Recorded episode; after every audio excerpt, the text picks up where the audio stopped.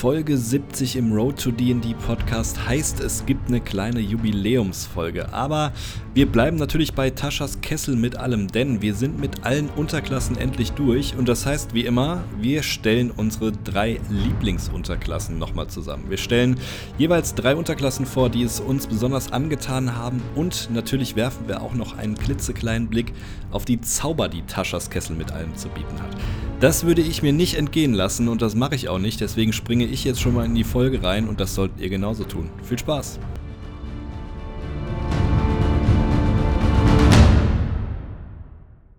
Moin zusammen und willkommen zur neuen Folge Road to D&D, Folge 70. Äh, tatsächlich ist es soweit. Äh, mal wieder äh, einen Zehner voll gemacht, sagen wir immer so gern. Und wer auch ganz gerne mal einen Zehner voll macht, ist Christian. Sorry. Erst eine Redewendung, die ich noch nie gehört habe. ich auch nicht. Aber ab jetzt sage ich das so.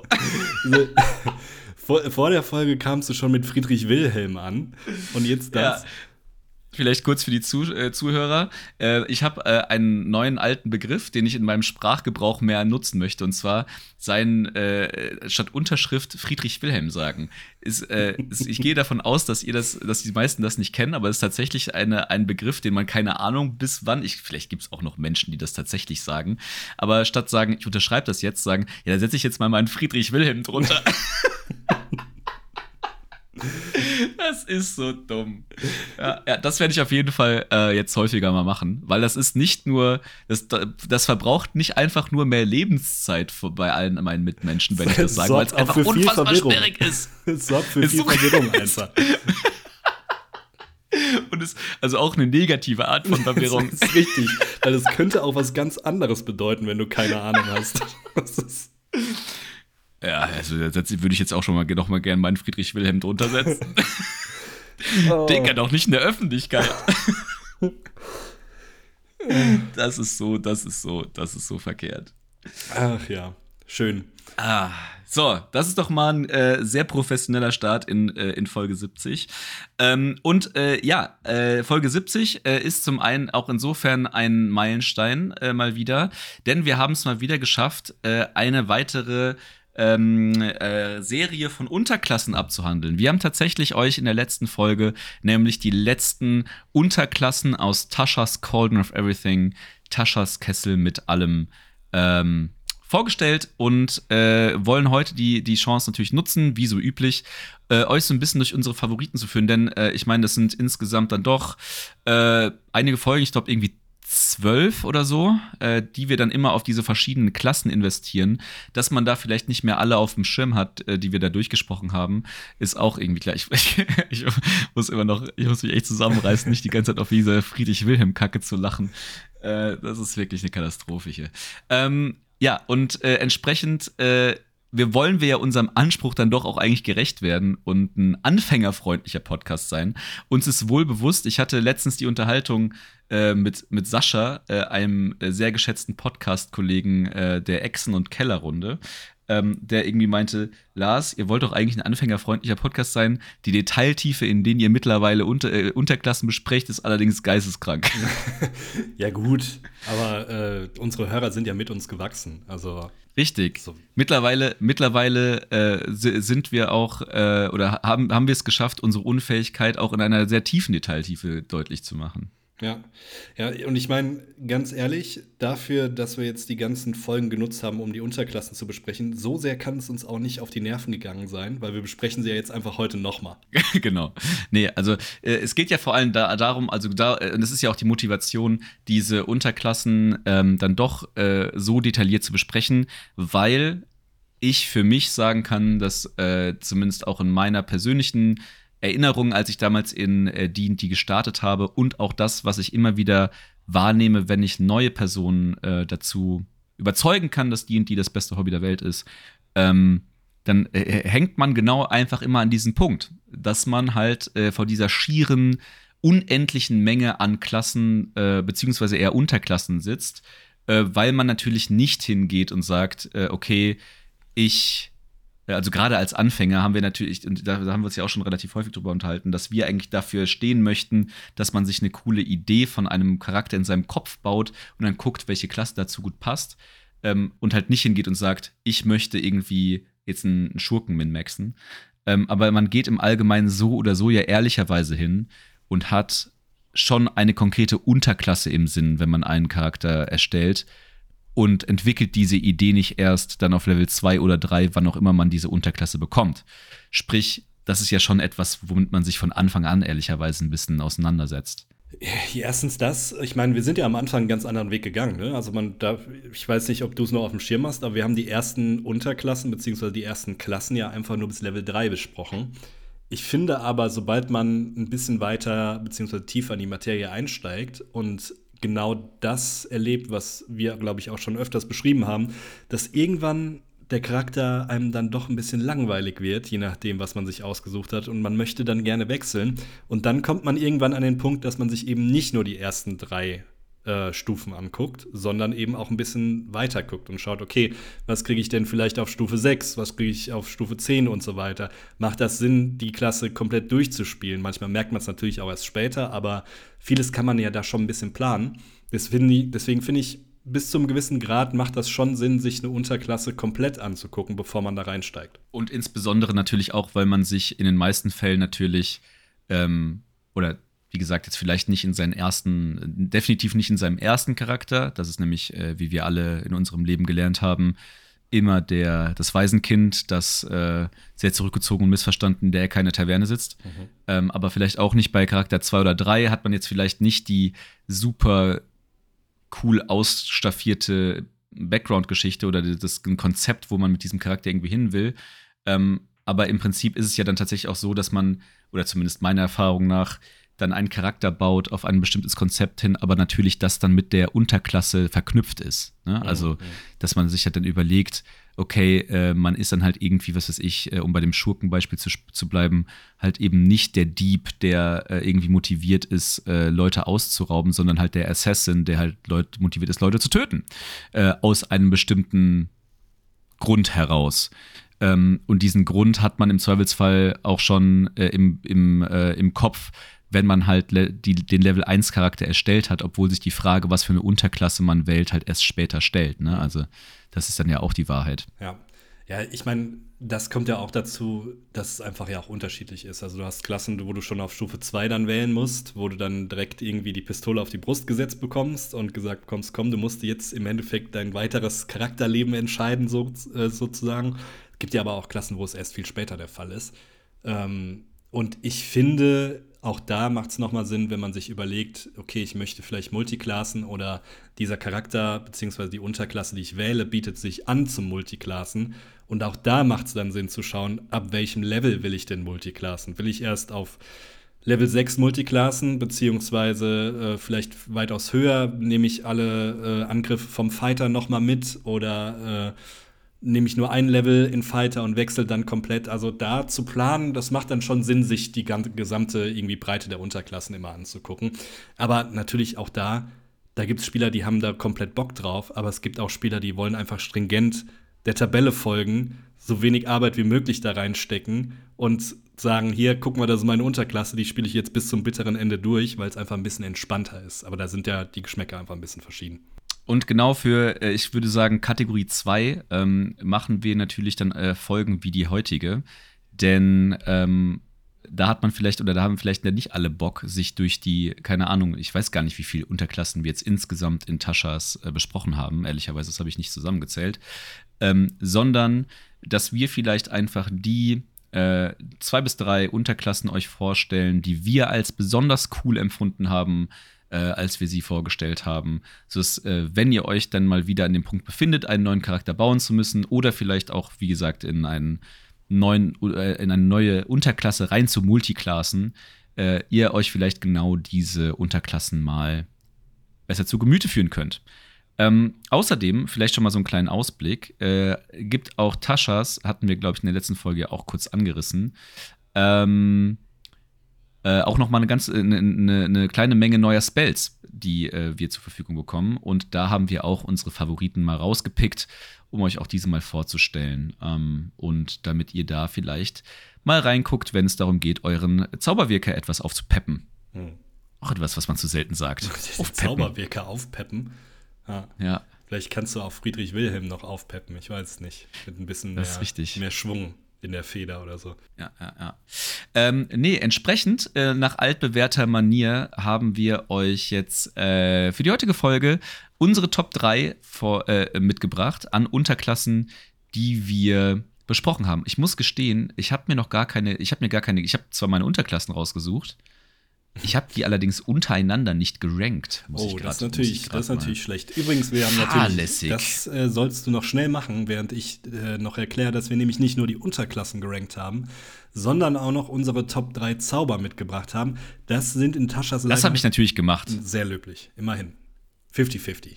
Also, ich, mehr kann man die, die halbe Arbeit habe ich getan. So. Richtig. Ähm, da das aber ohnehin nicht so viele sind, haben wir uns zumindest bei den Zaubern, aber auch bei den, äh, bei den Unterklassen auf Top 3 beschränkt. Ich glaube, bei insgesamt sind es an den Zaubern, lass es mal nicht mehr als 15 Zauber sein. Von daher, vielleicht überschneiden wir uns bei den ein oder anderen Zaubern auch direkt. Wir werden sehen. Ja, äh, auch, ähm, ja, aber für auf die Zauber kommen wir dann ja nachher noch zu sprechen, weil die Zauber haben tatsächlich, lassen sich, finde ich, sehr gut in, in äh, Kategorie, Kategorien einteilen, die dann, äh, die dann entsprechend ähm, etwas ausstaffiert werden.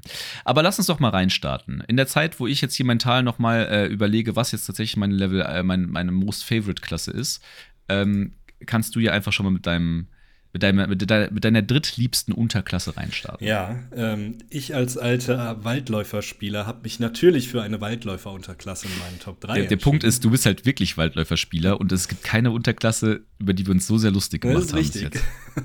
ja, gut, man muss auch treu bleiben, einfach über alle Editionen hinweg. Deswegen, ich habe mich für den Swarmkeeper Ranger entschieden.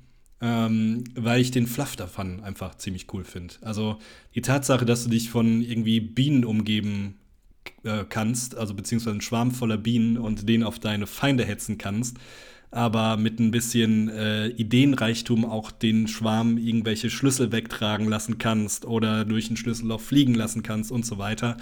Finde ich schon ziemlich cool. Und ähm, ich glaube, was bei dieser Unterklasse immer so ein bisschen vergessen wird, beziehungsweise was viele denken, ist, dass der Schwarm immer gleich aussieht.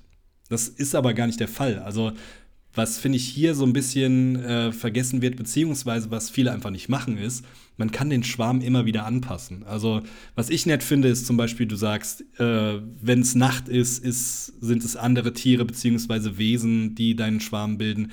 Wenn es gerade im Kampf ist, ist es auch was anderes. Ähm, oder vielleicht, man könnte es auch von, der, von dem Gemüt gerade von dem Ranger selbst irgendwie abhängig machen. Dahingehend finde ich, du kannst die Unterklasse einfach komplett flexibel spielen. Also ich hatte am Anfang, ähm, ich habe sie zwar noch nie gespielt, aber ich habe mich mal so ein bisschen durchgeklickt und durchgelesen, wie andere Spieler die, äh, die verwendet haben. Und ich dachte bei der ersten, als wir die besprochen haben, beim ersten Mal durchlesen, dachte ich, hm, kommt man damit überhaupt im Kampf klar über einen längeren Zeitraum, also gerade auf höheren Leveln.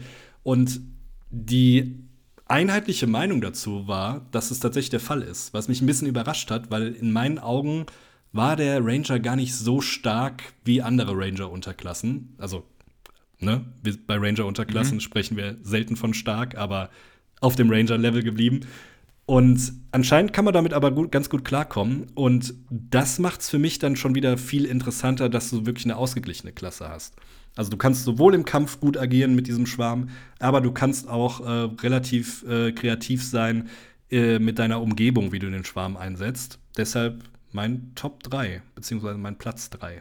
Äh, Christian, da würde ich, äh, bei der Ausführung würde ich einfach mal meinen Friedrich Wilhelm drunter setzen. Das, äh, das ist äh, definitiv der Fall. Ähm, tatsächlich ist die Klasse nämlich bei meinen Top 3 gerade so vorbeigekratzt und nicht reingekommen. Äh, ich finde die aber trotzdem auch sehr, sehr cool.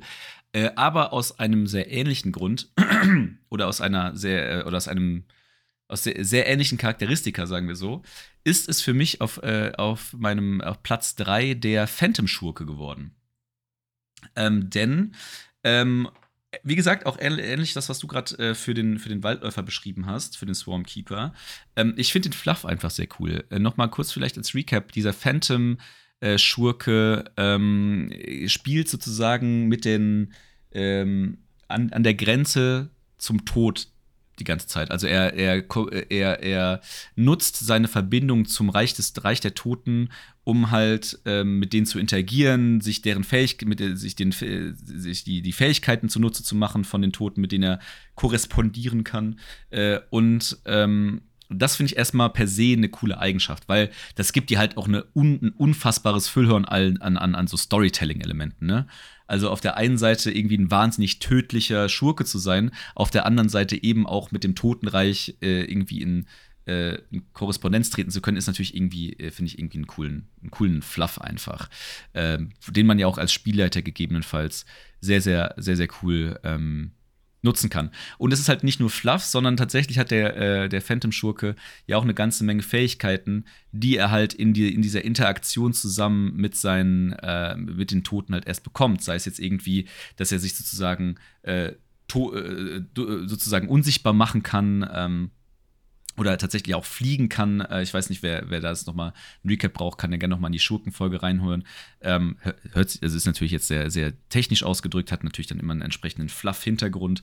Äh, Finde ich einfach eine sehr, sehr coole Systematik. Lässt sich sehr cool spielen. Ich habe ihn tatsächlich auch mal für eine, für eine sondervolle, Sonderfolge im Ex- und Keller-Podcast gespielt.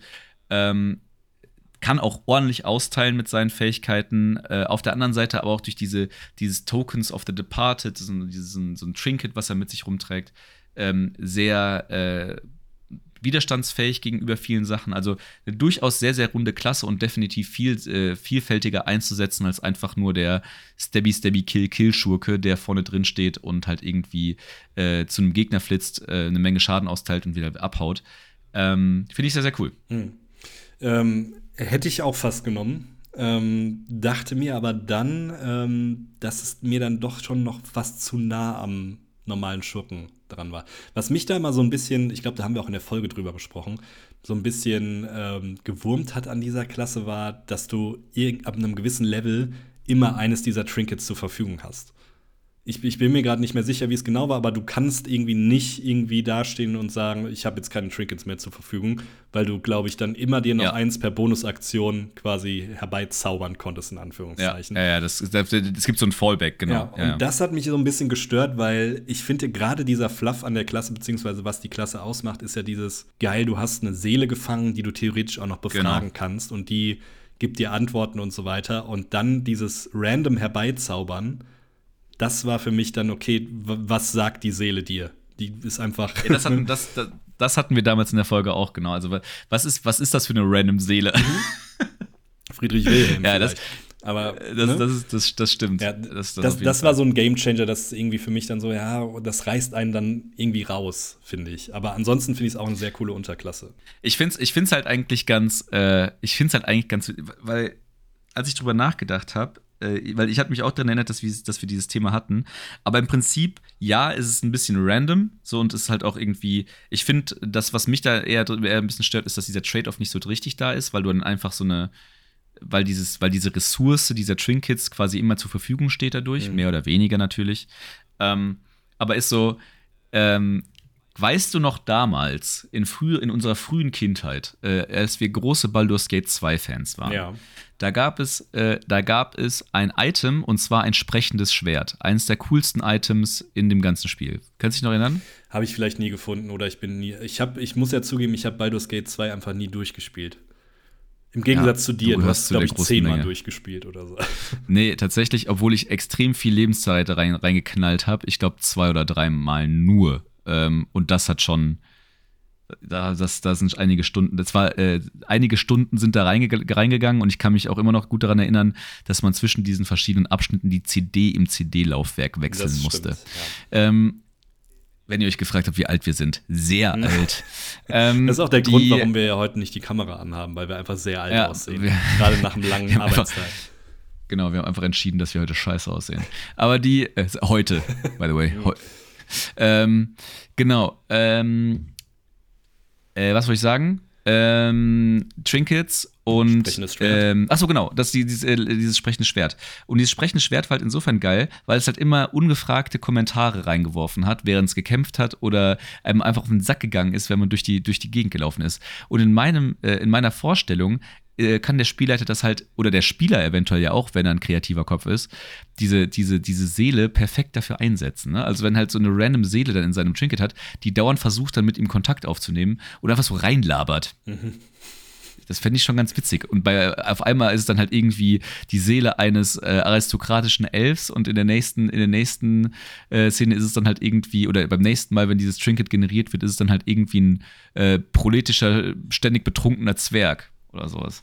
Äh, das ist, äh, kann ich mir eigentlich einen coolen, einen coolen Fluff-Aspekt drin vorstellen. Das stimmt wiederum. Ich meine, zur Not könnte man es ja auch als Spielleiter so zulassen, dass einfach die letzte Seele nochmal kommt oder so, ne? Also, ja, irgendwie sowas. Ich meine, die, die, irgendwas. Es ist ja, es, unser Problem dabei ist ja nicht, dass es scheiße definiert ist, sondern einfach nicht definiert ist. Ja. Ja. Und äh, das heißt ja, dass man quasi sich alles daran ausdenken kann äh, oder das so verändern sollte, dass es halt irgendwie auch zum Spielspaß und zur Gruppe passt. Ne? Mhm. Von daher, ja. so nice. Absolut.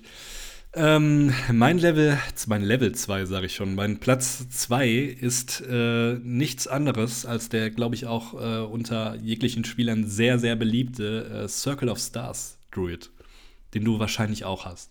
Ich hasse ihn. Ja, okay. Okay, dann hast du ihn nicht. Er ist nicht in meiner Liste. Okay.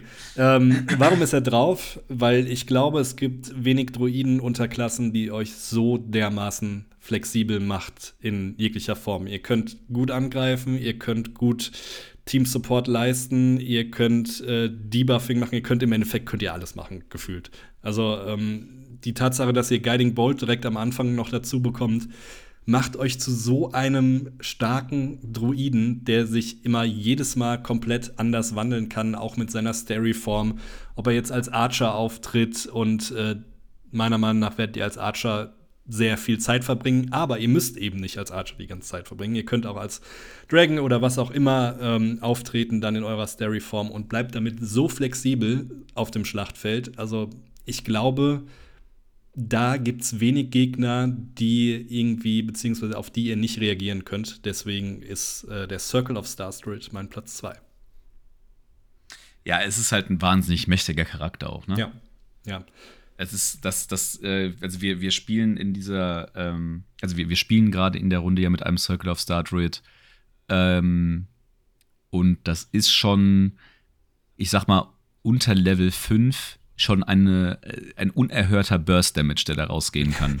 Ja, erstens das, aber auch, wie gesagt, also auch defensiv. Also das auch, was du auf Level 6 bekommst, dass du einfach dann mal äh, sowohl offensiv als auch defensiv einfach einen D6 noch mal jemandem hinzu oder abziehen kannst. Das sind alles so Sachen, wo ich sagen würde, okay, der ist ja nicht nur offensiv stark, sondern wenn du willst, ist er eben auch defensiv stark. Und selbst als Heiler kannst du ihn spielen. Also es ist echt sehr äh, versatile, der Gute.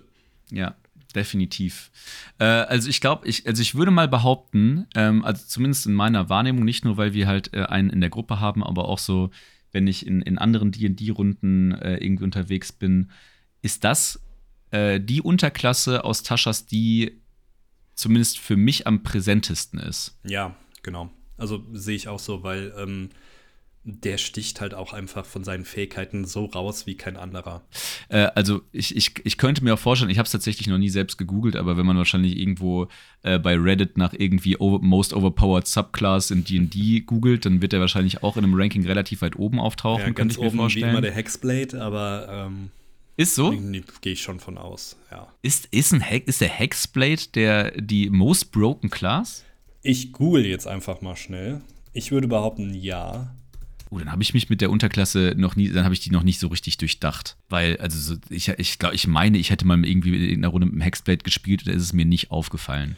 Naja, ich finde gerade auf, auf unteren Leveln ist der Gute schon recht. Weil, äh, ich meine, natürlich ist es immer abhängig von, äh, von, von den Umständen auch, ne? Ich meine, ich hatte ja mal erzählt von dem, äh, von dem Nightstalker, äh, Gloomstalker, äh, Waldläufer, ähm, mit dem ich mal gespielt habe, äh, der quasi seine ganzen Boni dadurch bekommt, also der, der bei Tag oder in, in Helligkeit stehend einfach ein okay guter Waldläufer ist, aber sobald er quasi im Schatten ist, äh, komplett ausrastet und wir mit diesem Gloomstalker halt in einem komplett finsteren Dungeon gespielt haben mhm.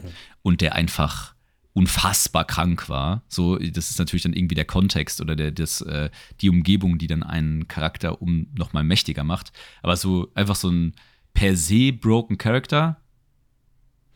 Also er wird hier oft genannt, ähm, beziehungsweise Hexblade Sorcerer als Multiclass ähm, und dann natürlich noch der Moondruid, weil den du kannst du gefühlt als Spielleiter einfach nicht platt bekommen, wenn du ja, ihn als gut, Tank okay. einsetzt. Ja.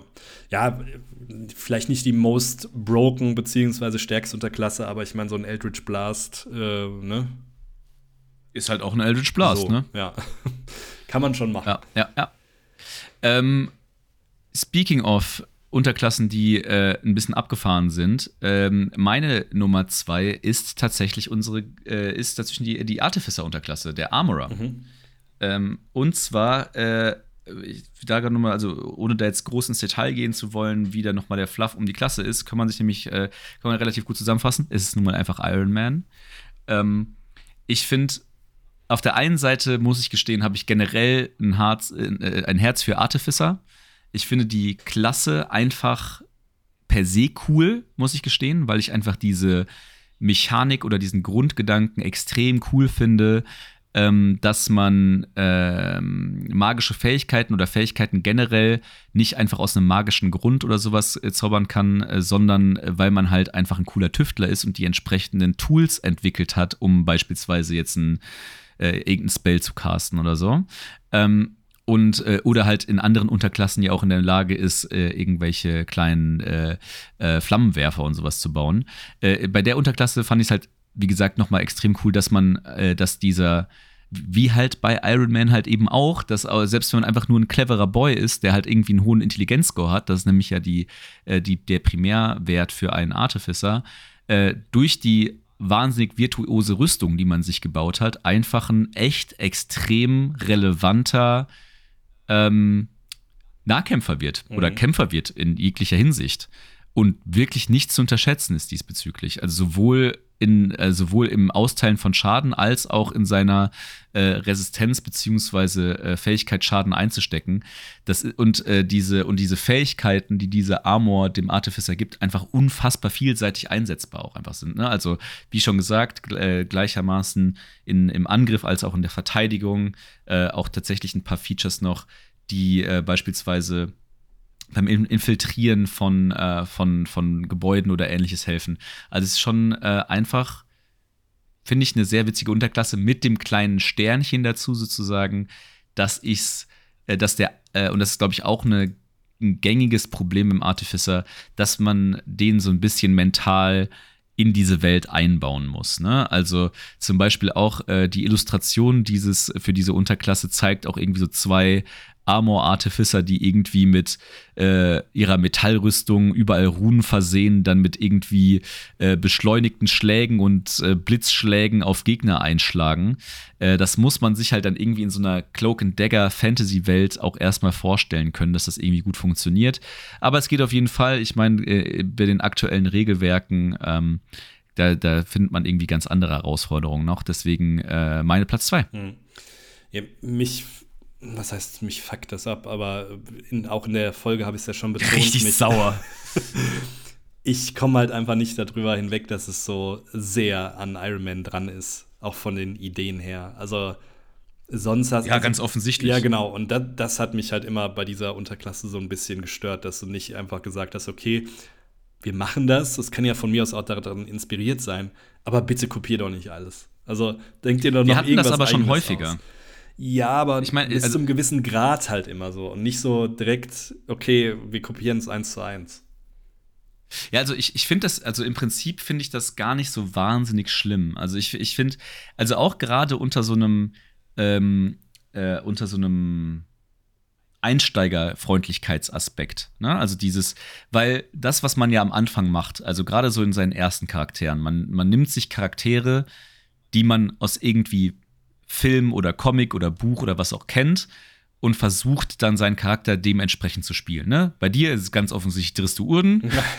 äh, aber äh, ich meine, die ein oder andere, äh, keine Ahnung, äh, Herr der Ringe-Referenz äh, oder keine Ahnung, ähm, wird es halt immer geben, weil das halt einfach natürlich am, ein, am Anfang das Einfachste ist, einen Charakter zu bauen nach einem Vorbild, das man schon ohnehin im Kopf hat. Ist ja auch erstmal nichts gegen zu sagen. Also, warum sollte man denn am Anfang in der Lage sein, selbst eine Vision für einen Charakter zu entwickeln? Da gebe ich ja, dir recht, das ist aber ja schwierig. ich finde, Herr der Ringe und Co. sind halt noch mal in einem anderen Setting als das. Das also ist genau, halt, das ist genau der sehr Punkt. nahen Setting dran und ein Iron Man oder beziehungsweise Marvel an sich, wobei es auch Marvel-Charaktere gibt, die natürlich ein bisschen näher dran sind, wie jetzt so ein Hawkeye oder sonst was. Aber mm, da habe ich irgendwie, wie gesagt, die Probleme mit, dass es halt einfach nicht ins Setting passt. Ja, genau, und das meine ich, das meine ich ja mit dem, dass man sich das so ein bisschen vorstellen muss, dass das funktioniert. Oder, oder dass das halt mental ein bisschen herausfordernd ist. Und man, und deswegen, ich habe ja auch mal eine ganze Zeit lang Artificer gespielt. Ich finde, man sollte immer das ein bisschen auf diesen Fluff achten, dass äh, man auch als Spieler sich so ein bisschen Mühe gibt, ähm, äh, sich Ideen oder irgendwas auszudenken, wie halt diese eigenen Fähigkeiten, die man dann da mit reinbringt, in dem Fluff funktionieren und halt eben nicht sagen, äh, mein Fusionsreaktor leuchtet in meiner Brust auf und deswegen äh, schieße ich jetzt Laser durch die Gegend, so, ne? Ähm, sondern dass man sich ein bisschen auch da fantasievoll eine Lösung überlegt, wie man halt diese Gap zwischen eigentlich eine Iron Man-Vision, aber eine Fantasy-Umgebung irgendwie schließt. Ähm, das, das, und dann, dann kann das aber auch funktionieren. Ich meine, ich, wir reden mittlerweile halt auch äh, über eine Zeit, wo äh, auf der anderen Seite irgendwie ein komplettes äh, Spelljammer-Universum existiert. Ähm, die muss man ja auch irgendwie alle verheiratet bekommen, die ganzen Sachen. Genau, aber ich äh, finde, genau da ist, das ist nämlich genau das Ding, weil Spelljammer ist, finde ich, ich meine, Spelljammer gibt es ja auch schon viel länger, aber im Endeffekt ist das eigentlich die perfekte Verheiratung von ein bisschen Sci-Fi, aber immer noch so weit im DD-Universum, dass es halt nicht zu sehr abdriftet. Also du wirst ja jetzt nicht dein, ähm, dein, dein Star Wars oder sonst was Universum daraus bauen können. Mit, klar kannst du das alles daraus bauen mit dem richtigen Setting, wenn du Bock hast als Spielleiter. Aber das Grundgerüst ist eigentlich schon noch sehr DD-lastig, finde ich. Also auch die Tatsache, dass du eben nicht mit einem Raumschiff durch, durchs Weltall irgendwie fliegst, sondern eben mit Schiffen. Und da den, den schmalen Grad zu finden, wo das eben noch genau passt, das ist halt irgendwie die Schwierigkeit, die man dann sowohl als Spieler, wie du gerade schon meintest, wenn du die, die Unterklasse wählst, aber auch als Spielleiter, der dann äh, auch das richtige Setting irgendwie dafür bieten muss, damit die Unterklasse irgendwie ja nicht zu sehr abdriftet, finde ich. Ja, also wie gesagt, ähm, ich, ich verstehe die Kritik an dem, äh, an, äh, ich verstehe dieses Problem an dieser Unterklasse total. Äh, ich finde es aber, wie gesagt, ein sehr lösbares Problem. Und dann halt, wie gesagt, auf der einen Seite eine, eine finde ich, find ich gibt es halt für Einsteiger genau diese Möglichkeit zu sagen, okay, ich finde irgendwie, äh, ich baue mir halt einen Iron Man nach. Ähm, und auf der anderen Seite halt trotzdem zu sagen, okay, es gibt ja diesen Platz für den Artificer und diese Technologie und diese, diese, diese Schnittstelle zwischen Technologie und Mechanik. Ne? Das ist ja etwas, was auch was jetzt tatsächlich ja gar nicht durch den Artificer selbst oder diese Klasse erst generiert wurde, sondern wenn man sich beispielsweise ja auch Beschreibungen von den großen Städten oder ähnliches anguckt oder selbst so, äh, als wir ähm, in unseren Folgen ja auch die verschiedenen planaren Sphären vorgestellt haben, da ja auch dann äh, genau ganze Sphären darüber äh, deswegen, deswegen bestehen, um diese magische, mechanische Welt halt irgendwie miteinander zu verheiraten. Ähm, deswegen, das, das, das, das finde ich schon alles einen sehr interessanten sehr interessante, sehr interessanten Fluff, mhm. sagen wir so. Mhm. Ähm, auch sehr interessanter Fluff, aber aus einem relativ anderen Universum, beziehungsweise schon ein Universum, was ein bisschen älter als Marvel ist, äh, ist mein Platz 1, nämlich eine Unterklasse, die wir erst vor kurzem besprochen haben, äh, der Genie, beziehungsweise der Warlock Genie. Und ich habe es gar nicht wegen, der, wegen den Fähigkeiten genommen, weil die finde ich auch ganz interessant, aber sind wir ehrlich, das ist nicht der, weder der stärkste Warlock noch der äh, Warlock, mit dem man unbedingt auch neben dem Schlachtfeld was reißen kann von, von den Fähigkeiten her, sondern ich finde es einfach vom Fluff mega cool. Also ich glaube, wir haben es auch in der, in der Folge besprochen, dass äh, ähm, eben diese Kreatur bzw. der Genie im besten Fall sogar noch gefangen ist in dem Gefäß und mit euch redet und interagiert. So ein bisschen das, wie, was wir eben meinten mit der Seele, die immer ein bisschen reinquatscht. Und ich glaube, da kann man sehr, sehr kreativ sein. Ich habe äh, auch bei Reddit gelesen, dass irgendjemand quasi äh, im Endeffekt das so gemacht hat, dass sein, sein Genie bzw. sein ähm, sein Patron im Endeffekt ein Drache ist, den er in diesem Genie-Gefäß eingeschlossen hat. Und jedes Mal, wenn er durch seine Fähigkeit, die er als äh, Volk hat, nämlich Draconic Roar, wenn er diese einsetzt, öffnet er das Genie-Gefäß und dieser Roar kommt eben aus dem Gefäß, weil der Drache wütend ist, dass er da drin eingeschlossen ist. Und ich glaube, das ist nur ein, ein Beispiel, wie man es irgendwie witzig nutzen kann deshalb ist für mich der Genie so ein bisschen, du kannst, glaube ich, sehr viel Comedy in deine, deine Runde bringen, wenn du diese Unterklasse wählst. Ja, ähm, ich muss ganz ehrlich sagen, ähm, wann habe ich denn noch mal irgendwie habe ich letztens auch noch mal über diese Unterklasse nachgedacht und bin irgendwie drüber gestolpert. Und ich, äh, und da dachte ich mir auch, ähm, so, wir, wir, ich meine, wir sind ja da, als wir, als wir die Unterklasse vorgestellt haben, sind wir ja auch nicht aus dieser Folge rausgegangen, haben gesagt, ja, coole Unterklasse. Ne? Nee, nee, genau. Aber, ja. irgend, aber irgendwie bleibt die haften, ja. so mental. Und man, man kann sich sehr einfach, finde ich, Geschichten vorstellen, wo, dieser, wo diese Unterklasse sehr cool funktioniert. Da bin ich komplett bei dir. Deswegen, äh, ich, ich verstehe den Punkt und irgendwie hat mich die, hat mich die Unterklasse auch nicht so richtig los, losgelassen.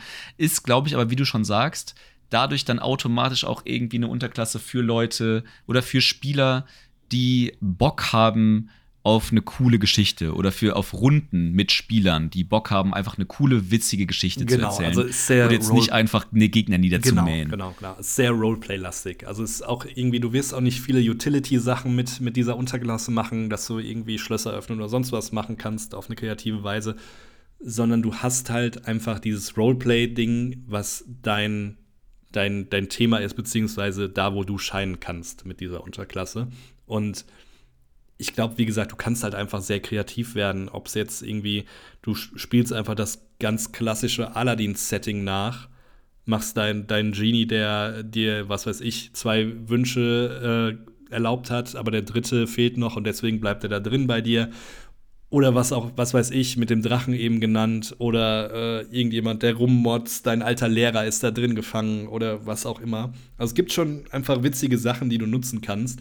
Vielleicht sogar auf einer ernsteren Schiene, was, was wir jetzt gar nicht so auf dem Schirm haben, dass irgendwie dein, weiß ich nicht, Elternteil oder dein Erzfeind da drin gefangen ist und so weiter und äh, trotzdem dein, dein Patron ist und so weiter. Das, das sind schon irgendwie Sachen, die du cool nutzen kannst. Mal davon abgesehen, auch die, das Thema, dass du da drin noch Sachen lagern kannst in deinem Gefäß, was du mit dir rumträgst, das macht es natürlich dann auch noch mal ein bisschen spezieller als Unterklasse, was sonst keine andere Unterklasse hat. Ja, das, das, das muss man ihm auf jeden Fall lassen. Also die, die Fähigkeiten, äh, ob sie jetzt irgendwie gut oder schlecht sind, kann man da auf jeden Fall diskutieren, aber sie sind auf jeden Fall einzigartig. Mhm. Das, und das ist ja etwas, wo man jetzt irgendwie bei den keine Ahnung, wie viele Unterklassen wir jetzt insgesamt vorgestellt haben, was man ja dann auch mal, vor, äh, äh, ähm, lobend hervorheben muss, äh, dass äh, nicht nur einfach irgendwie die gleiche Mechanik, die wir schon dreimal durchgesprochen haben, jetzt einen anderen Fluff bekommt und genauso nochmal funktioniert, sondern tatsächlich neu ist. So, ne? Das passiert jetzt ehrlicherweise nicht mehr allzu häufig bei den ganzen Unterklassen, die wir uns vornehmen. Ja, absolut. Also, ähm, und das, das meinte ich auch gerade eben mit von den Fähigkeiten, also dass dieses Thema Genie, beziehungsweise das Konstrukt Genie mit, mit einem Vessel, also mit einem äh, ob es jetzt eine Vase oder was auch immer ist, das gibt es ja schon ewig. Ich weiß gar nicht, wo, wo der Ursprung her ist. Aber ähm, das, das, das Thema an sich gibt es ja schon ewig. Aber ich finde, wie das umgesetzt ist mit den Fähigkeiten, die du hier bekommst, das ist eine kreative Art und Weise, wie du ähm, ein, ein, Thema oder einen Charakter, den es schon gibt, irgendwie umsetzen kannst und eins zu eins ins, ins äh, DD-Universum überführen kannst ohne dass es direkt eins zu eins ein Plagiat ist von der ursprünglichen Idee. Ja, das äh, stimmt auf jeden Fall. Und ähm, wenn du dir deinen Aladdin bauen willst, dann kannst du halt damit deinen Aladdin bauen. Genau, ja. ja. Das ist schon richtig. Ähm, mein Platz 1 äh, wird dich wahrscheinlich relativ wenig ja, verwundern. Das, äh, ähm. Ach so, nee, den habe ich geskippt. Oh, oh. Der, der wäre es okay. Der wäre es geworden. Äh, ich, ich, also das, ich, ich, ich hatte nicht, ich äh, wollte mir nicht erlauben, ihn nehmen zu können. Ähm, weil auf der einen Seite habe ich schon meine Lobgesänge über diese Unterklasse äh, rausgehauen. Auf der anderen Seite haben wir den Bladesinger nicht in dem Sinne besprochen. Ähm, äh, nichtsdestotrotz kann ich kurz nochmal Werbung machen. Zieht euch die Unterklasse zum Bladesinger rein, ist eine geile Unterklasse. Ist nur schon ein bisschen was her, haben wir im Zuge des Ratgebers zur Schwertküste damals besprochen. Ähm, nee, tatsächlich nicht. Äh, aber ja, ich hätte ihn genommen, äh, wenn ich mir das erlaubt hätte. Äh, nee, es ist tatsächlich natürlich der Circle of Spore Druid. Ah, ja. ähm, mhm ähm, da, da, da höre ich schon so einen bitteren Unterton ja, aus meine, deiner... Meine Hassunterklasse als Spielleiter. Ich glaube, auch das haben wir in der Folge zum Circle of äh, Spores Druid besprochen. Das ist korrekt. Ich wiederum hatte sehr, sehr viel Spaß. Äh, und der Grund, warum äh, der Circle of Spores, weil ich den Circle of Spores Druid so cool finde, ist auf der einen Seite, ähm, finde ich äh, dass dieser Circle of Spore Street wieder fluffmäßig aufgebaut ist, ist es so ein bisschen der Kontrapunkt zu dem klassischen Druiden. Ne? So der, der Typ, der eins mit den Bäumen und den Blumen ist und irgendwie mit den Tieren des Waldes redet und keine Ahnung was. Ne? So der klassische Druide, wie man halt so im Kopf hat, da ist halt der Circle of Spore Street, der irgendwie seine Faszination irgendwie in den Pilzen dieser Welt und den Sporenelementen und so weiter und so fort findet, ist halt einfach ein cooler Kontrapunkt. Und so wie, äh, und so, ich meine, das könnte immer noch sagen, dass man sagt, okay, man, das sind jetzt irgendwie, also zum Beispiel auch die Illustration äh, zu diesem, zu diesem Unterklasse finde ich großartig. Das ist so ein kleiner Gnom, der mit so einem gebrochenen Bein so Pilze pflückt, während halt er mit so einem großen, dicken Zombie-Frosch, der sein Begleiter ist, unterwegs ist. Finde ich auch ultra geil. Ähm, aber zum Beispiel so, wie ich auch den äh, damals den Circle of Spore Street gespielt habe, weil das halt einfach jemand oder eine, äh, die Druidin, muss man ja sagen, äh, sie war einfach sehr fasziniert an äh, auch Schimmel und so, ne? Und halt irgendwie Sachen, die halt irgendwie dreckig sind und äh, schlammig und verdorben äh, und dann halt all diese Dinge, ne? Und ähm, das finde ich halt einfach, wie gesagt, so aus einem so einen coolen Kontrapunkt zum, zum Druiden-Klischee. Und ähm, auf der anderen Seite ist es eine der wenigen Druiden-Unterklassen. Mir fällt tatsächlich spontan auch keine andere ein, abgesehen jetzt mal von einem Druid of the Moon, der durch seinen Gestaltenwandeln dann ein Nahkämpfer wird. Aber dieser Circle of Spores Druid ist ja tatsächlich ein, eine Druiden-Unterklasse, die im Nahkampf funktioniert, meint mit äh, Schild und Schwert. Mhm. Und das ist tatsächlich etwas, was man nicht häufig sieht. Und äh, dann halt auch mit dieser Möglichkeit, seine, seine ähm, seine, sein Shapeshift so, zu ein, so einzusetzen, dass man halt die, dass man halt Sporen um sich kreisen lässt, äh, die dann auch noch Schaden machen und all diese Geschichten. Das gibt schon, finde ich, einen sehr, sehr coolen Fluff mit sehr, sehr coolen und auch für den Druiden sehr einzigartigen Mechaniken, äh, die ein extrem rundes Gesamtbild geben äh, und einfach mega Bock zu spielen machen. Ähm, ja, Full Stop, Pitch zu Ende. ja, ich finde find die Unterklassen nach wie vor scheiße. Nein. Ähm, natürlich eine Top-Unterklasse, muss ich dir recht geben. Nur nicht, wenn du Spielleiter bist. Aber hey. Ja, wobei, ich glaube, ich glaube, das, was, äh, also was dich, äh, ja, okay, es gibt halt eine maximal beschissene Sache als Spielleiter, ist halt immer dieses, ähm, irgendwer in deiner Umgebung startet den Zug und der muss dann erstmal einen Wurf gegen, ich glaube, Konstitution machen und sonst richtig, kassiert er Schaden. Richtig, das ist einfach, du das bereitest, nervt natürlich du derbe. vergisst es halt einfach als Spielleiter und dann bereitest du schon deinen Zug vor und das nervt dich, wenn du dann nochmal schön würfeln musst und ja. Aber hey, ansonsten natürlich eine top Schön den Flow zerstören ja. immer. Classic. Ja. Und äh, ich meine, vielleicht, äh, ich glaube tatsächlich, ich weiß nicht, ähm, ich, oder ich, würd, ich würde vielleicht kurz den, äh, den, äh, die äh, Mechanik brechen oder vielleicht direkt überleiten, sagen wir so, äh, zum zweiten Thema, denn ähm, ein Punkt, den diese Unterklasse für den Circle of Spore Druid halt auch sehr, sehr stark macht, sind halt die Zauber, die halt auch erst in Taschas dazukommen. Ähm, und das würde ich einfach, äh, äh, einfach gerne als Überleitung nutzen zu einem meiner drei Top-Spells, mhm. die ich jetzt glaube, jetzt muss ich das Ranking da, da durch diese Überleitung ein wenig zerstören, aber scheiß drauf.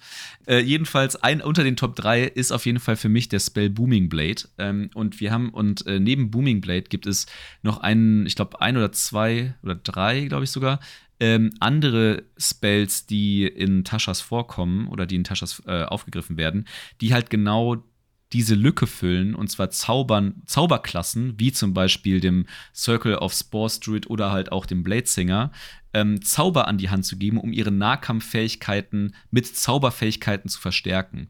Und das ist halt einfach eine coole Symbiose, die da halt geschaffen wird, ne? aus den Fähigkeiten dieser Charakter plus die entsprechenden Zauber. Und Booming Blade per se funktioniert so, dass man äh, Leute schlägt ähm, und äh, mit einem ganz normalen Waffenangriff. Und wenn diese ähm, Gegner sich dann bewegen, bekommen sie, also mindestens einen Schritt sozusagen, also mindestens fünf Fuß weit, bekommen sie ähm, auf dem ersten ähm, Level 1d8 Schaden. Dabei muss man sagen, dass es sich bei Booming Black nicht mal um einen richtigen Zauber handelt, sondern um einen Cantrip. Sprich, den kann man tatsächlich, den setzt man dann quasi permanent ein. Und das ist so ein bisschen der Punkt, warum, äh, wie sozusagen der Nahkampfschaden dieser Zauberklassen im Nahkampf dann auch, halt auch hochskaliert. Weil der, ähm, der, der Nahkampfschaden wird halt sonst nicht mithalten können mit dem Nahkampfschaden von einem, äh, keine Ahnung, Schurken oder Barbaren oder Kämpfer oder was auch immer. Aber dadurch, dass man halt diesen zusätzlichen Cantrip-Schaden immer obendrauf rechnet, plus halt entsprechende Effekte, die noch dazukommen, ähm, skaliert das halt gut mit. Und das äh, skaliert halt dann über die, ähm, über die verschiedenen Level natürlich dann äh, mit, bis, bis am Schluss dann halt ein 4D8 dann da irgendwie steht. Und das ist halt natürlich schon ganz cool. Und zusätzlich halt dieser Punkt, dass der ähm, Gegner diesen Schaden erst bekommt, wenn er sich bewegt, äh, sorgt natürlich dafür, dass der Nahkämpfer hier, über den, über den wir doch immer reden, ähm, auch den Gegner ganz gut an sich binden kann. Und äh, das ist natürlich ein sehr, sehr cooler Effekt, der ansonsten so ein bisschen fehlt. Nämlich, äh, ich glaube, wir hatten das irgendwann mal bei einem, bei dem Cavalier, bei der Cavalier-Unterklasse des Kämpfer, haben wir da, glaube ich, relativ lang drüber gesprochen, dass es nicht so eine richtige, mich gute Mechanik gibt, wie man ähm, Gegner an sich binden kann, weil man ja, also diese typische Tank-Mechanik, ne, man steht vorne drin und bindet irgendwie drei, vier Gegner an sich, weil man ja nur eine Opportunity-Attack bekommt. Sprich, wenn der erste weggeht, kann man dem noch eine mitgeben. Die anderen drei können aber einfach weggehen und zum Magier rennen. Ne? Also das hindert, kann, einem, kann man einen jetzt relativ schlecht hindern. Und der Cavalier, meine ich damals, hatte, hatte Fähigkeiten, äh, genau das nämlich zu verhindern. Ähm, und hier diese Booming Blade-Geschichte ist halt dann auch nochmal ein so ein Aspekt, wie man genau dieses Gegner an sich binden so ein bisschen besser forcieren kann. Mhm. Ja, und äh, man, ich meine, dass man sieht aber auch wieder, das ist ja speziell auch ein, ein, Spell, der, sind wir ehrlich, genau für diese Unterklasse erstellt wurde. Also genau. ähm, Oder für diese beiden, äh, also sowohl Bladesinger als auch äh, Circle of Spore Street, ja. Bei meinem Platz 3 bin ich mir ehrlich gesagt nicht sicher, ob der überhaupt für irgendeine Unterklasse erstellt wurde, denn er kann von Baden, Sorcerern, Warlocks und Wizards benutzt werden. Ähm, und er heißt Dream of the Blue Whale. Und das ist so ein random Spell, wie ich finde. Das heißt, er muss in die Top 3, weil ähm, ich kann mir nicht ganz vorstellen, warum man das macht. Ähm ja, das habe ich mir auch gefragt. Und ähm, im Endeffekt ist es so, ihr müsst ein äh, magisches Item besitzen aus äh, einem anderen, äh, einem anderen Ort beziehungsweise einer, einer anderen Welt ähm, wie Ört, Toril, Kryn oder Eberron. Und dann könnt ihr euch dazu entscheiden, euch und noch acht andere ähm, Kreaturen, die gewollt sind, mit euch zu reisen, im Endeffekt auf eine Reise zu begeben. Und äh, ihr fallt, sobald ihr den Spell startet, beziehungsweise werdet ihr bewusstlos und äh, habt dann im Endeffekt ganze sechs, äh, nee, Moment, zehn Minuten, richtig? Die, die Casting-Time ist zehn Minuten. Das heißt, ihr müsst zehn Minuten in diesem Zustand verbringen, bis ihr dann zu diesem Ort reist, also zu dieser neuen Ebene, beziehungsweise der neuen Welt. Und dann bleibt ihr da. so wie ich das verstanden habe. Und zwar erstmal für sechs Stunden. Und ich frage mich die ganze Zeit, also ja, ich verstehe den Punkt, wenn ihr irgendwo gefangen seid oder sonst wo, warum macht man das sonst? Für sechs Stunden. Ich muss gestehen, also ich habe es mir auch durchgelesen, ich habe ich habe immer die, ich, ich habe mich gefragt, ob es vielleicht irgendein Abenteuer gibt, warum das so, warum das irgendwie sehr nützlich ist. Ja, wenn ob das auf irgendein Abenteuer gematcht ist, diese Fähigkeit. Ja, ja. Ähm, auf jeden Fall, ich, ich würde jetzt gar nicht sagen, das ist ein mega guter Spell, wie ihr es schon raushört, aber ich, ich finde ihn so random, deswegen muss der bei mir rein. Weil im Endeffekt einfach mal für, für sechs Stunden auf eine, ähm, auf eine andere Ebene beziehungsweise in eine neue Welt zu reisen, wenn man Bock hat, so Kurzurlaub für sechs Stunden, ist ja ganz nice. Ne? Äh, das stimmt, ich, ich, aber wie gesagt, ich kann da tatsächlich auch nichts, äh, nichts mehr zu sagen, als dass ich auch etwas verwundert oder das mit einer sehr hoch hochgezogenen Augenbraue gelesen habe, diesen, äh, diesen Spell. Und äh, auch nicht so ganz dahinter gekommen bin, was das, was das mit. Ich sag mal so, sehr Kontext, nur, ist nur in einem Kontext sehr stark. so. Ja, also beziehungsweise sagen wir so, wenn du ein Eberron ähm, Abenteuer spielst und beziehungsweise deine, deine Heimatwelt ist Eberron und du kannst jederzeit zu dieser Welt zurückkehren, dann macht es für mich Sinn vom, vom Abenteuer. Wenn so du Heimweh hast genau. oder was? Dass du sagst, okay, äh, wir, wir kehren jetzt mal kurz für sechs Stunden zurück, um, was weiß ich, Sachen einzukaufen oder sonst was. Dann macht Sinn. Okay. Aber ansonsten, hm, weiß ich naja, ich, die, die, einzige Sache, die einzige Sache, die ich mich halt, äh, die mir in sich in den Sinn gekommen ist, aber dann ist das wirklich ein wahnsinniger komplizierter Spell für eine sehr einfache, für einen sehr einfachen Nutzen, ist halt sozusagen, ähm, ähm, sozusagen als Safe Harbor das einzusetzen. Ne? Also du bist halt irgendwie in einem Dungeon und äh, es ist alles scheiße. Mhm. Und du willst halt irgendwie rasten, refreshen, keine Ahnung was, in, in Sicherheit. Aber du kriegst und ja nicht mal eine lange halt, Rast bei sechs Stunden. Ja, das ist halt der Bug. So, ne? Also du kannst nicht mehr lange Rast, also zumindest mal eine kurze Rast in Sicherheit machen und dann vielleicht irgendwie äh, genau halt so die äh, Ressourcen aufstocken und so Geschichten, ne? Also sowas. Ähm, aber das hättest du auch einfacher haben können irgendwie. Dafür äh, dafür, dafür den, diesen, diesen Spell zu entwickeln, das erschließt sich mir nicht so hundertprozentig. Ja, vor allem, mir erschließt sich auch bei dem Spell noch nicht so ganz, ob ich dann für den gesamten Zeitraum, also es steht ja Zeitraum bzw. Duration, also Dauer sind sechs Stunden. Aber es steht auch der Satz da drin, der Spell endet, wenn man mental und physisch auf dieser neuen Welt äh, wieder landet. Also was denn jetzt? Weil die Casting-Time ist zehn Minuten. so, hm. Ach so, ja. Ich bin mir ja, nicht ganz sicher, wie, wie man da mit dem Spell umgehen soll, aber hey. Interessante Wahl auf jeden Fall für deine, für deine Top 3. Ja, auch mal was, was Verrücktes nehmen, ne? Ähm, meine, meine Top 2 oder mein, mein, meine, mein zweiter Pick ist, äh, und ich bin mir relativ sicher, dass wir irgendwie noch auf über einen Spell stolpern, den wir auf jeden Fall beide genommen haben. Ähm, Tasha's Otherworldly Disguise, äh, Tasha's Otherworldly Guys heißt der, heißt der Spell. Ähm, und der ist halt äh, ein Sechs-Level-Spell, muss man sagen. Also generell finde ich den für einen Sechs-Level-Spell sehr mächtig. Denn wir reden, wie gesagt, Sechs-Level-Spell. Wir reden über eine Casting-Time, die eine Bonus-Action ist, was ja auch schon mal immer etwas hervorzuheben ist. Wir reden von einer Dauer von einer Minute, äh, in der man Konzentration halten muss, um diesen Spell aufrechtzuerhalten. Ähm, und wie gesagt, eine, eine, eine, eine Dauer von einer Minute, die dieser Zauber hält. Während dieser Minute kann man sich entscheiden, ob man sich der Magie von den Upper Planes oder den Lower Planes, also den etwas heiligeren Ebenen oder den unheiligen Ebenen bedient und bekommt entsprechend seines, äh, äh, seiner Wahl dann eine Menge, ganze Menge Fähigkeiten innerhalb dieser einen Minute. Denn äh, wenn ihr euch äh, zu den Lower Planes oder an, äh, zu den Lower Pla Planes bekennt, dann bekommt ihr Immunität gegen äh, Feuer und Poison Damage und auch äh, eine, ähm, eine Immunität bezüglich dieser Condition, also poisoned zu sein. Ähm, also falls ihr das zu dem Zeitpunkt zum Beispiel schon, schon wart. Aber zum Beispiel, äh, das ist ja auch eine Ironie eigentlich in dem Regelsystem. Nur weil du Immunität gegen Poison Damage hast, bist du ja nicht immun gegen Vergiftung. Das ist ja, das, das wird auseinanderdividiert, äh, übrigens, falls, das, falls ihr das noch nicht wusstet.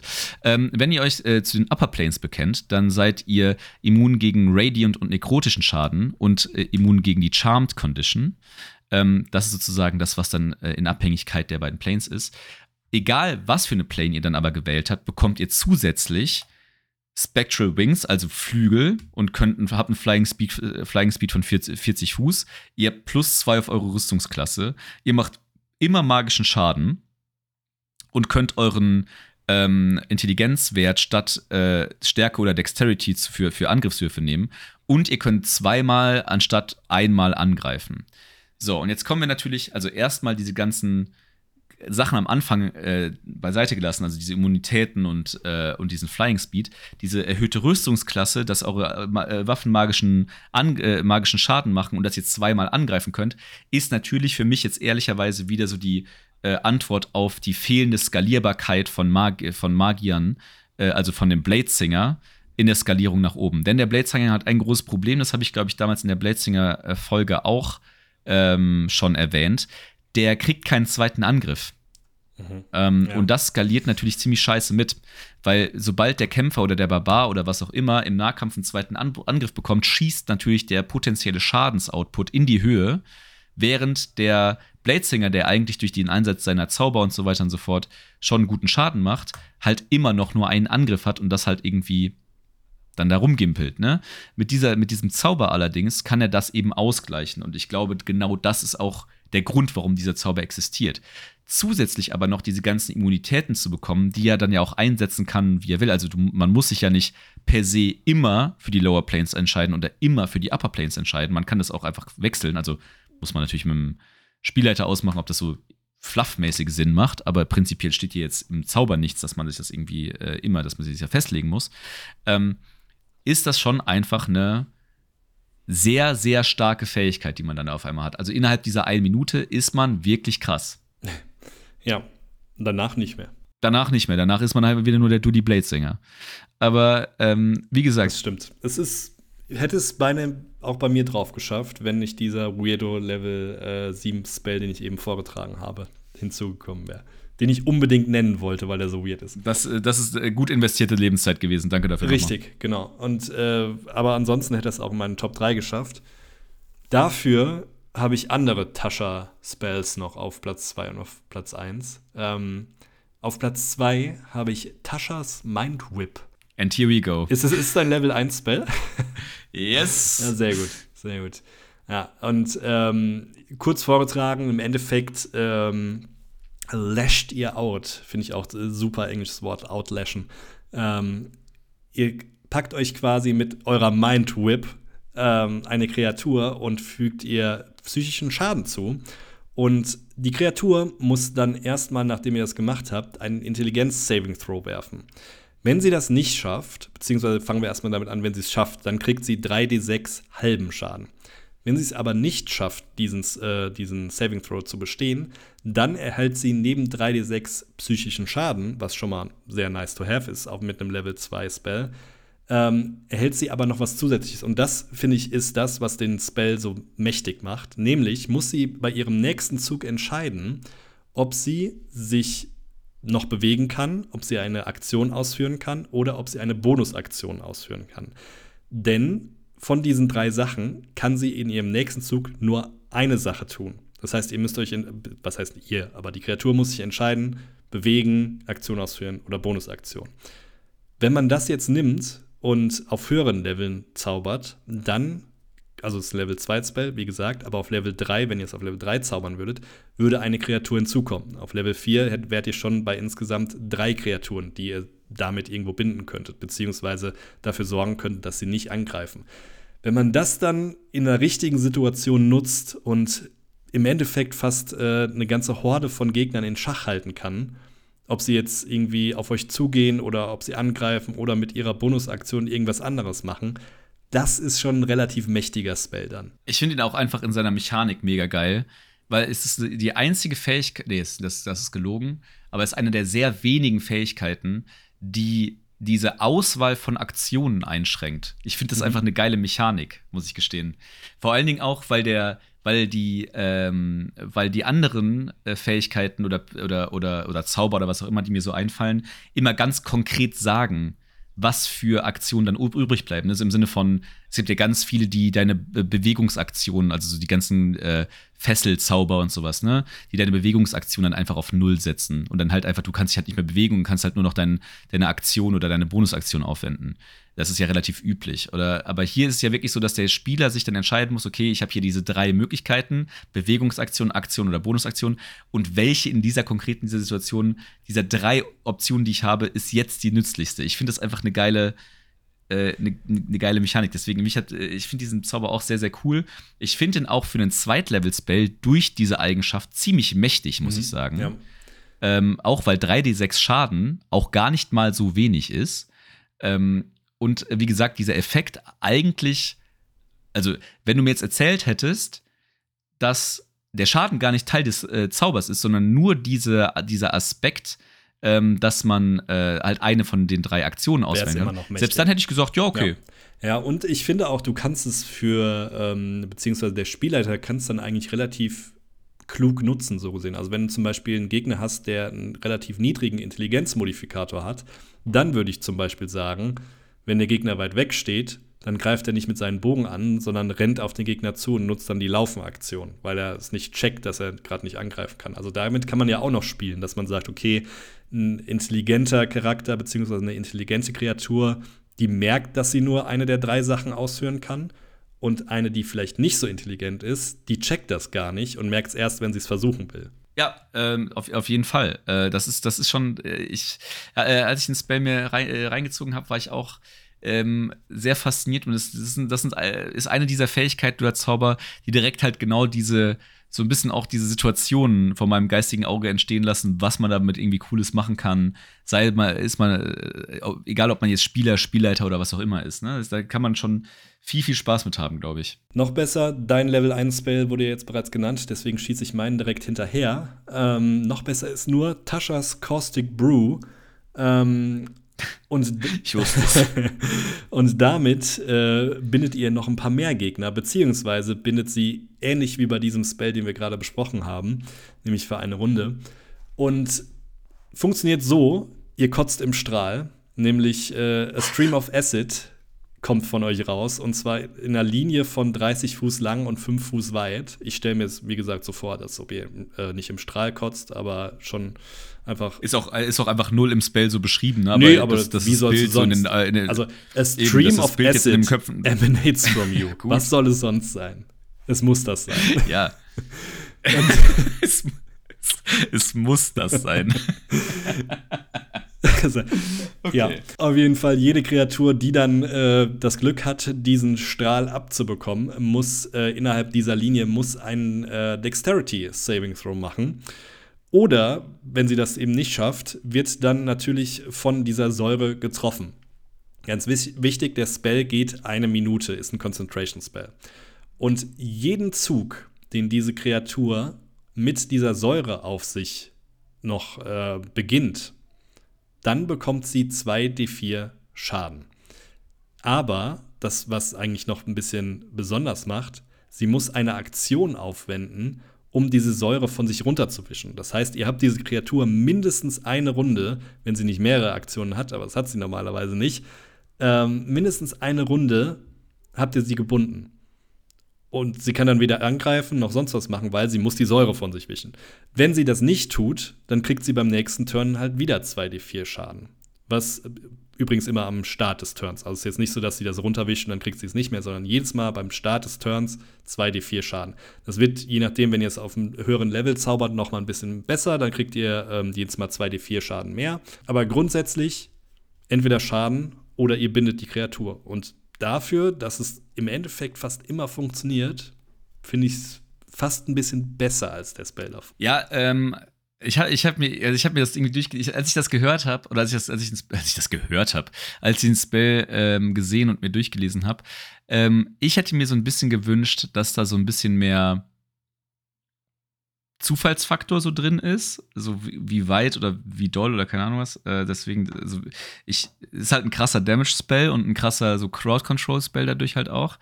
Ähm, aber irgendwie, das, das war es dann für mich irgendwie auch. Aber in den Teilen ist er halt vollkommen krass, das ist schon richtig.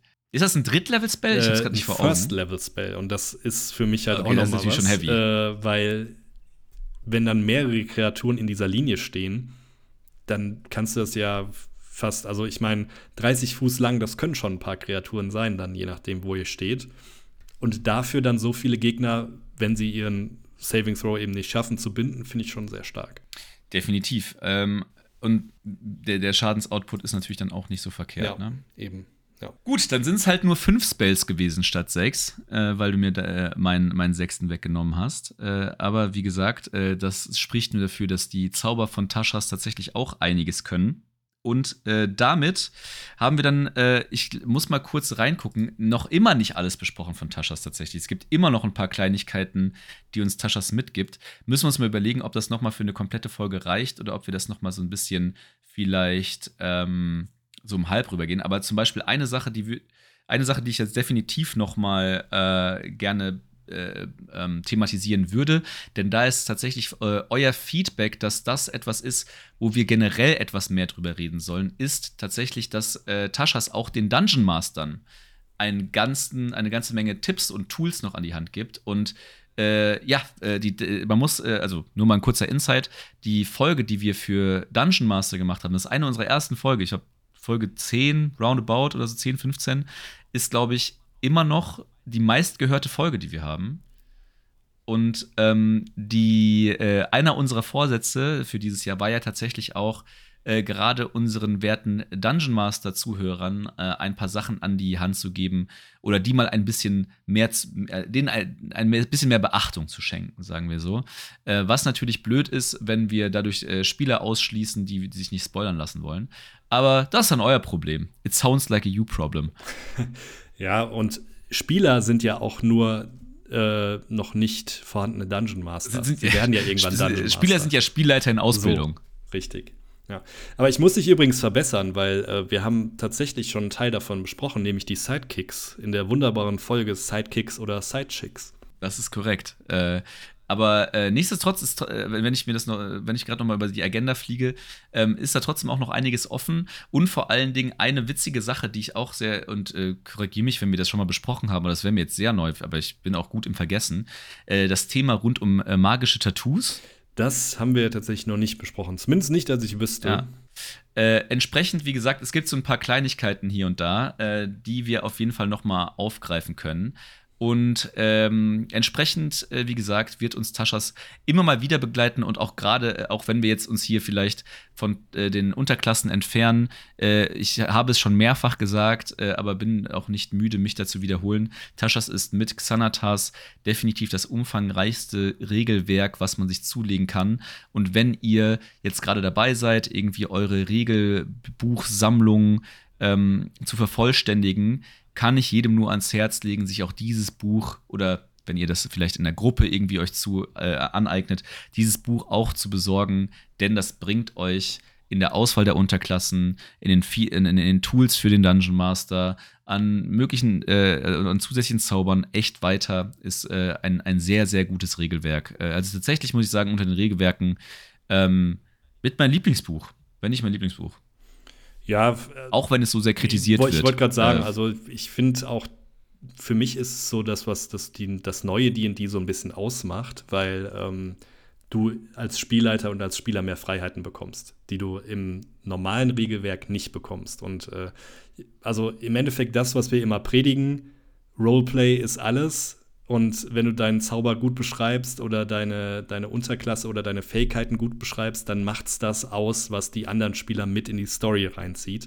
Und ich finde, genau das bietet dieses Buch. Und wenn ich mich da richtig erinnere, ähm, waren wir, als wir in dieses Buch gestartet sind, deutlich kritischer. Ja, das stimmt. Ähm, das stimmt. Also ja. Äh, vor allem ich, also ich, ich, äh, ich, also mein, mein größter Kritikpunkt ist ja tatsächlich immer noch gewesen, dass diese ganzen, ähm, dass diese ganzen Regeln, die den Spielern ermöglichen, sich gar nicht mehr festlegen zu müssen, sondern dass man sich jetzt auch einen, keine Ahnung, Halborg bauen kann, der halt irgendwie äh, ähm, äh, Boni auf Intelligenz bekommt und so. Ähm, also dass man überhaupt sich, dass man gar keinen Trade-off mehr hat oder gar, keine, gar keinen Malus mehr hinnehmen muss oder gar keine Einschränkung mehr hinnehmen muss, wenn man sich für irgendwas entscheidet, ähm, dass ich das eigentlich eher kritisiere. Aber ich muss ganz ehrlich sagen, wenn man sich das alles mal ähm, so vor Augen führt und auch eigentlich die Möglichkeiten und dass es ja eigentlich am Schluss dem Storytelling zugutekommt, ähm, oder potenziell dem Storytelling zugutekommt, ähm, ist das eigentlich eine coole Sache muss ich dann doch auch irgendwann zugestehen. Na, siehst du. Jetzt, jetzt haben wir. Ich werde ja auch erwachsen. ja, ja, Step by Step, aber äh, trotzdem lachst du dich immer noch über äh, ja. den guten Friedrich kaputt, ne? Und ich gehe auch gleich World of Warcraft spielen, davon abgesehen. Ja. Ähm, das ist jetzt der Punkt, wo wir die Folge beenden und uns im besten Fall in zwei Wochen wieder hören. Tschüss. Bis dahin. Ciao.